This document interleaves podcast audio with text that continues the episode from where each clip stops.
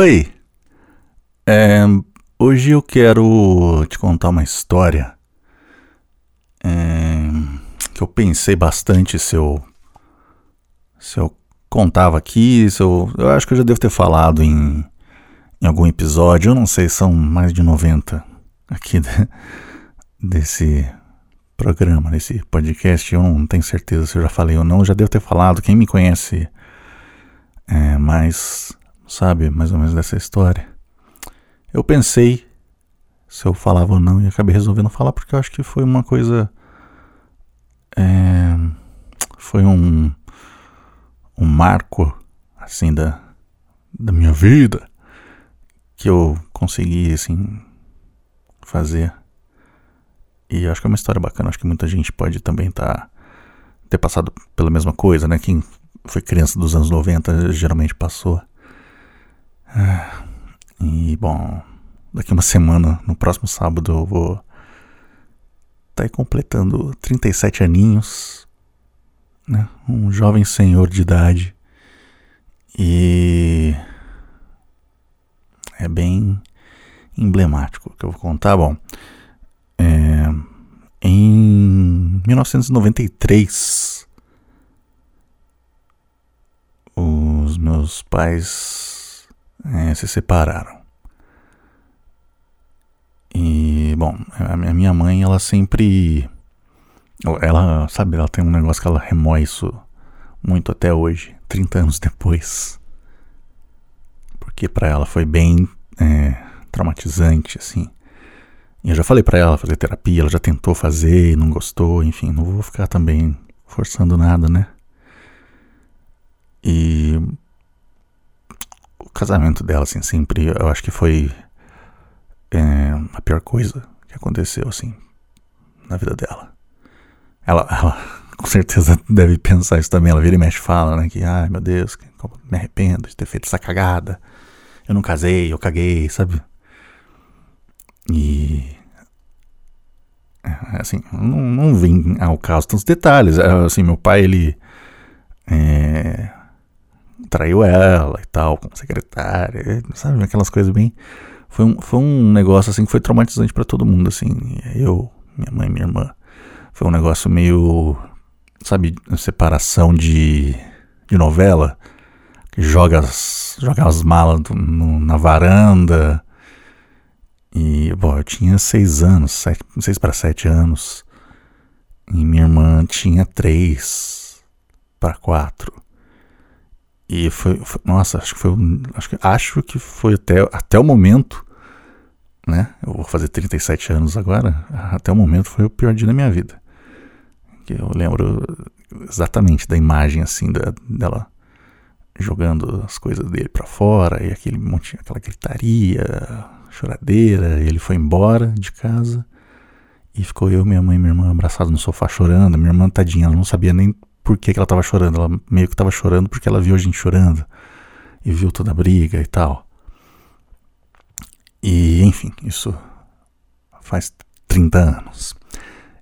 E só no passado eu fiquei sabendo que uma viagem que a gente fez antes dessa separação, né, com meu pai ainda, pro Rio de Janeiro, foi meio que ele tentando, ah, sabe, agradar ela, tentando.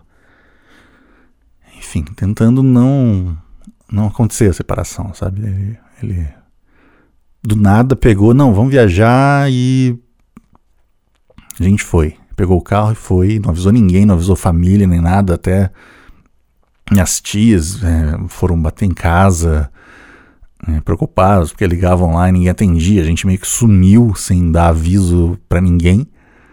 E eu não sabia de nada dessas coisas, porque eu tinha seis anos, sabe? Nem, muito menos que. Assim, ela foi uma das viagens marcantes, assim, da, da minha infância. Para mim, que eu, que eu era que era criança, foi divertidíssimo. E eu não sabia que para minha mãe foi um foi um negócio terrível, sabe? Assim, foi meio que ela tava no pior momento da vida dela e tentando fingir que nada estava acontecendo e ele tentando fazer que isso é, funcionasse como um, é, que impedisse, né, a separação dos dois e tal. E eu não sabia de nada disso. Ano passado, numa conversa, eu conversando com a minha mãe, que eu fiquei sabendo que essa viagem foi meio que uma, um suborno emocional para ela e, e, eu não sabia que ela estava se sentindo tão mal durante a viagem, sabe?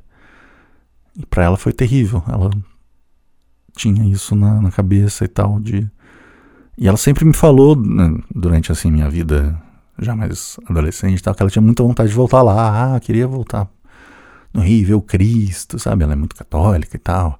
Pão de açúcar, essas coisas assim, bem turistão. E eu zoava, não, um dia a gente vai voltar, um dia eu te levo lá, hahaha, mas a gente tem que ir para outro lugar. Mas a minha mãe tem muito medo de voar de avião. Nunca vai. Eu, eu tento convencer ela há anos pra gente poder ir para algum lugar longe, ela não não quer. Sabe, é uma coisa de família. As irmãs dela também têm medo. É um negócio bem. Minhas tiaradas são tudo meio assim. Coisa de gente, né? Do, sei lá, não sei se é coisa de gente do interior, enfim. Eu, eu tô falando muito enfim, eu não aguento mais falar enfim, meu Deus do céu. Mas enfim. E eu descobri isso da viagem ter sido para ela um grande trauma. Foi meio que o, a pá de cal no, no casamento dela. E para mim era um sentimento totalmente oposto. Tinha sido um, uma semana, sei lá, foram, sei lá, três, quatro dias super felizes, assim. E. Ano passado fiquei sabendo disso e falei, comentei com a minha irmã, nossa, a gente precisa voltar lá com ela.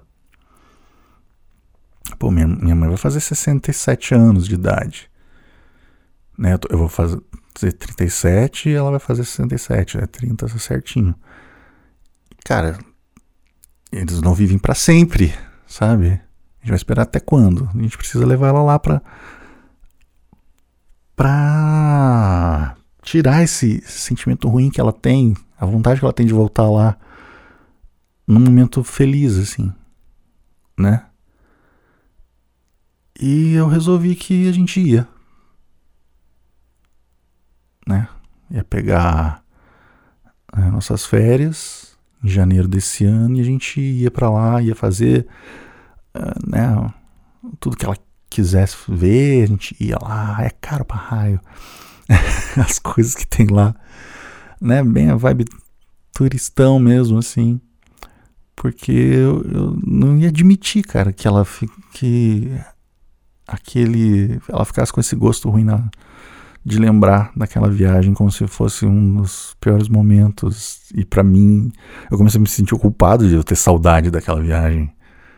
E eu, eu, não que eu tenha feito isso para mim, eu queria fazer isso para ela, para ela é, fazer visitar com um sentimento bom o que ela sempre quis. E então resolvi que comprei as coisas, comprei hotel, legal, assim, sabe? Top, é, perto de tudo e é, guia turístico e tal, que ia levar para os lugares e pega na porta do hotel e deixa depois na porta do hotel. Mas a gente também, eu também queria fazer outras coisas e que fosse de Uber, tanto faz. E eu consegui fazer isso para ela, sabe assim. Parece bobo. Agora que eu tô contando isso em voz alta, parece uma coisa muito simples. Qualquer pessoa deve estar tá ouvindo e falando, olha, grande coisa. Levou na cidade que é do lado ali, pô. Mas não é, cara. Não é o um negócio da cidade. Claro que seria muito mais difícil se tivesse, se ela falasse que, ai meu Deus, que vontade de visitar Tóquio de novo. Mas, sabe, era, era uma coisa, uma das coisas que eu precisava fazer antes de morrer. O que eu precisava dar esse reset para ela de ela ter um sentimento bom numa coisa que ela tinha vontade de fazer e esquecer aquele. Esquecer não vai esquecer nunca, né? Mas pelo menos sobrepor aquele, aquela viagem antiga e a gente conseguiu, e minha irmã, a gente conseguiu fazer. E é isso que eu vou contar no próximo episódio. Olha só, mandei um João Kleber agora, hein? Para, para, para, para. Vamos rir, vamos rir. No próximo episódio. Ai, Eu não sei porque que eu conto essas coisas para as pessoas. dá na telha, dá na telha e eu quero. Acabou querendo falar.